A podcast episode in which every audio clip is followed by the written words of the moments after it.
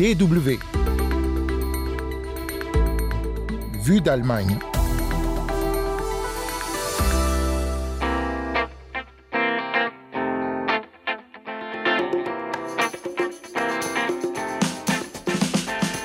Européenne va-t-elle enfin réussir à se réformer? C'est un pari contre la montre pour le président français, dont le pays assure la présidence tournante jusqu'à la fin du mois de juin.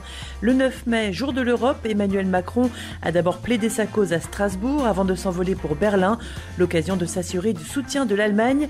On décrypte tout cela dans un instant avec Stéphane Zeidendorf, directeur adjoint de l'Institut franco-allemand.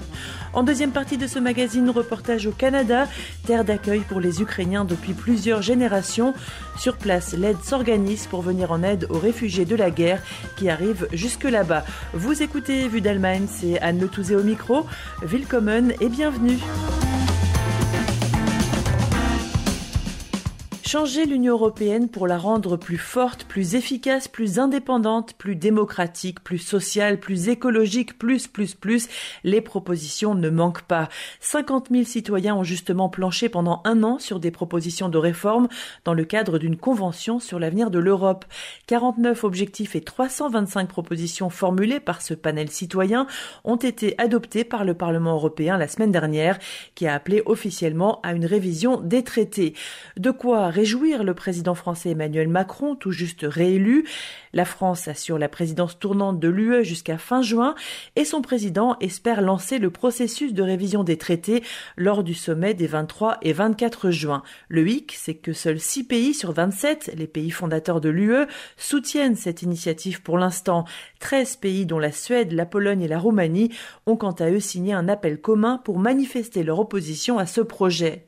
Il faut dire qu'une réforme des traités implique entre autres la fin de l'unanimité sur la plupart des décisions européennes, donc moins de blocage, mais aussi plus de poids pour certains pays par rapport à d'autres. Il y a aussi le partage avec Bruxelles de certaines compétences jusqu'ici du ressort national, comme la santé ou la défense. Alors ce n'est pas par hasard qu'Emmanuel Macron a choisi justement le 9 mai, jour de l'Europe, pour effectuer sa première visite en Allemagne depuis sa réélection et rencontrer Olaf Scholz, le nouveau chancelier allemand. Avec notre invité Stéphane Directeur adjoint de l'Institut franco-allemand. On fait d'abord le point sur l'état du couple franco-allemand. Pour lui, entre Emmanuel Macron et Olaf Scholz, c'est plutôt la continuité qu'un nouveau départ en apparence tout roule, il y a quand même euh, cette euh, impression que en 2017, après le discours de la Sorbonne, euh, le président français Macron est resté un peu sur sa fin avec cette réponse qui n'est jamais vraiment venue. Alors, est-ce que cette fois, on pourrait dire qu'il est venu chercher sa réponse directement à, Berlin après son discours à Strasbourg? Donc, le discours de la Sorbonne où il avait exposé sa vision pour l'Europe. Il avait déjà avancé la, la, réforme des institutions européennes à l'époque. Hein voilà, et dans les faits, il y avait une dynamique franco-allemande qui s'ensuit avec euh, le traité d'Aix-la-Chapelle, le nouveau traité bilatéral, plusieurs comités, et puis on peut même dire que ça allait jusqu'à la pandémie avec cette réponse moment inattendu du fonds de reconstruction, d'un endettement pour la première fois commun en tant qu'Européen. Mais ce qui manquait, c'est une réponse politique, symbolique, affichée, claire, qui n'était, il faut le dire, pas dans le style de, de Madame Merkel, qui a pratiquement jamais fait ce genre de, discours euh, visionnaire. Elle préférait la gestion pragmatique euh, du quotidien. Alors, est-ce que là, c'est le contexte qui a changé ou est-ce que euh, c'est avec la personnalité de Olaf Scholz que les choses peuvent évoluer dans le sens de, que souhaite M. Macron?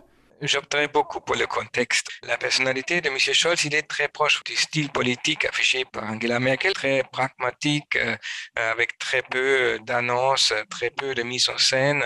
Maintenant, nous avons une situation internationale euh, inédite, une crise, euh, une guerre chaude aux frontières de l'Europe. Tout cela fait que la réforme de l'Union européenne et dans cette réforme, la responsabilité du couple franco-allemand saute aux yeux et évidente. Maintenant, il faut voir si on a un agenda, les points de réforme sont difficiles. Et là, on reste un peu sur notre fin depuis euh, la formation du gouvernement allemand et maintenant la réélection, évidemment, d'Emmanuel Macron. Il faudrait voir s'il y a des annonces qui s'en suivent. Donc, la, réforme des traités européens, euh, Emmanuel Macron veut l'engager avant la fin du mois de juin, avant la fin de la présidence euh, française.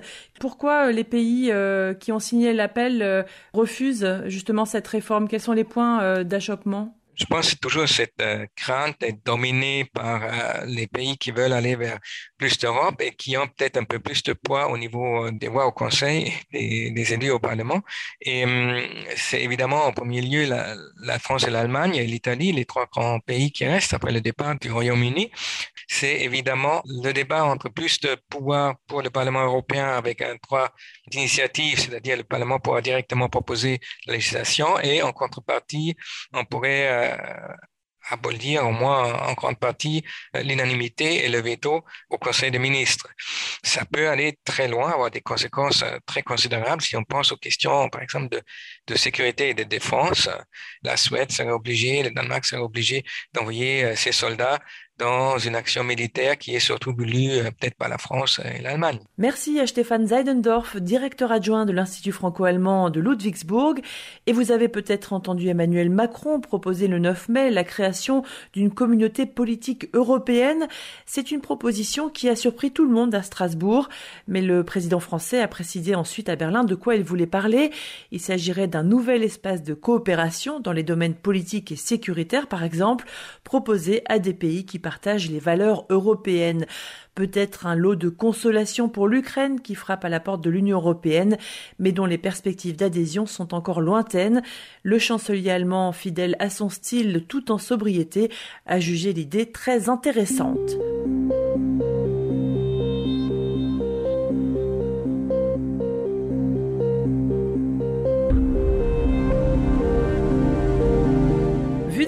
Deuxième partie, on parle justement de l'Ukraine ou plutôt de réfugiés ukrainiens. Avant la guerre, le Canada comptait la plus importante diaspora ukrainienne après la Russie. Plus d'1,3 million de Canadiens sont originaires d'Ukraine. Des communautés immigrantes sont installées ici depuis le 19e siècle avec l'arrivée de dizaines de milliers de paysans au pays qui avaient été invités à cultiver les terres de l'Ouest arrachées aux Premières Nations. Depuis le début de la guerre, au moins 22 000 Ukrainiens sont entrés au Canada. Alors entre les anciennes générations et les nouveaux arrivants réfugiés, l'aide s'organise.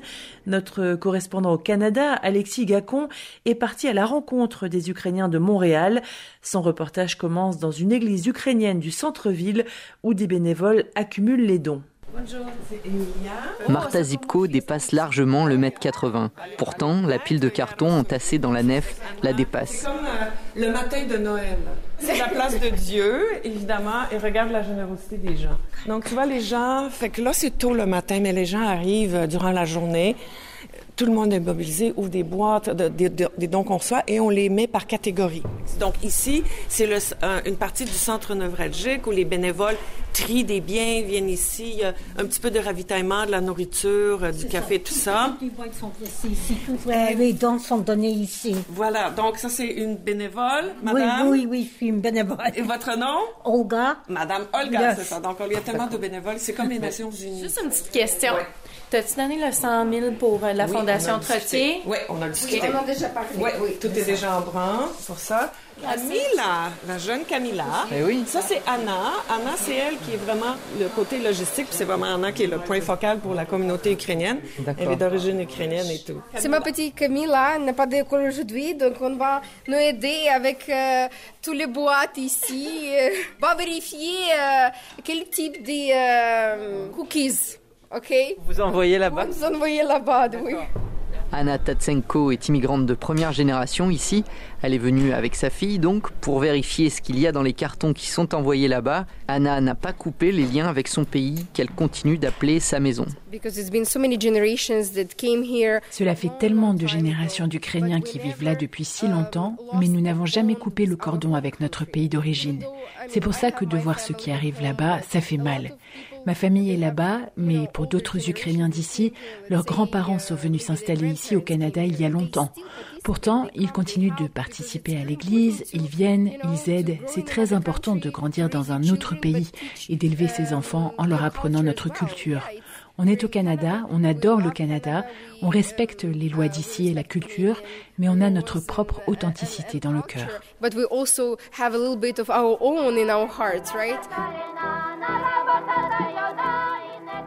Entre les deux pays, les liens sont anciens. La première vague d'immigration importante a amené 170 000 personnes au Canada à la fin du 19e siècle, quand le pays a fait appel à des agriculteurs d'Europe de l'Est pour cultiver les prairies qui avaient été arrachées aux Premières Nations. Le Canada offrait alors aux Ukrainiens de cultiver les terres des prairies pour quelques dollars. Dominique Harel nous raconte cette histoire. Il est titulaire de la chaire en études ukrainiennes à l'Université d'Ottawa. C'est ce qu'on appelait à l'époque, le terme est très chargé, la colonisation de l'Ouest canadien. Manitoba, Alberta en particulier, Saskatchewan, Alberta, c'est l'ouverture donc des, terres agricoles. Et puis, comme il y avait un besoin de main-d'œuvre, euh, on a fait appel à des Ukrainiens. Le Canada avait besoin d'Européens et puis pourquoi les Ukrainiens? Ben, L'Ukraine était un peu le grenier de l'Empire, mais aussi souffrait de, surpopulation. Ça a provoqué ces premières vagues d'immigration vers le Canada. Le gouvernement fédéral et aussi des gouvernements provinciaux dans l'Ouest canadien, même, même en Ontario, ont financé euh, des programmes ukrainiens, des écoles ukrainiennes. Pour vous retrouver dans des situations où il y a des, il y a des Canadiens d'origine ukrainienne, quatrième génération, qui sont capables de parler ukrainien parce qu'ils sont allés à une école qui était financée par le gouvernement, soit provincial ou fédéral. C'est assez incroyable. Vous aviez des villages, on appelait ça des block settlements, qui étaient entièrement ukrainiens. Tatiana, d'origine ukrainienne par son père, vivait seule avec son mari dans leur maison de l'ouest de Montréal quand la guerre a éclaté. Maintenant, ça a bien changé. Elle loge trois familles qui ont fui l'Ukraine. 3, 4, 5, 6, 7, 8, 9, 9.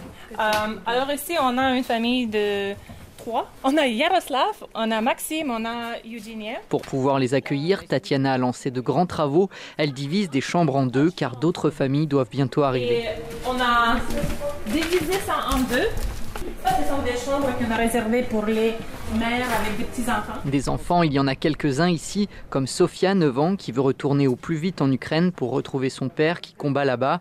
Maxime et sa famille, eux, veulent s'établir ici. En deux jours, il a retrouvé du travail dans son domaine, l'installation de fenêtres. Après avoir vécu pendant quatre jours euh, dans un sous-sol, euh, sans voir la lumière, euh, sans l'eau, sans être capable de prendre une douche ou aller à la salle de bain. On est vraiment chanceux d'être ici. Nourrir toute la maisonnée, c'est un gros défi. Donc les voisins de Tatiana se relaient pour lui fournir tous les jours un grand plat. Il y a beaucoup, beaucoup de gens qui sont généreux. Alexis Gacon à Montréal pour la Deutsche Welle. Et c'est déjà la fin de Vue d'Allemagne. Merci à toutes et à tous d'avoir suivi ce magazine que vous pouvez, comme toujours, retrouver dans la médiathèque aux côtés de ses petits camarades disponibles à la réécoute. La semaine prochaine, vous retrouverez enfin Hugo Flotta Talon. D'ici là, portez-vous bien. Tchuss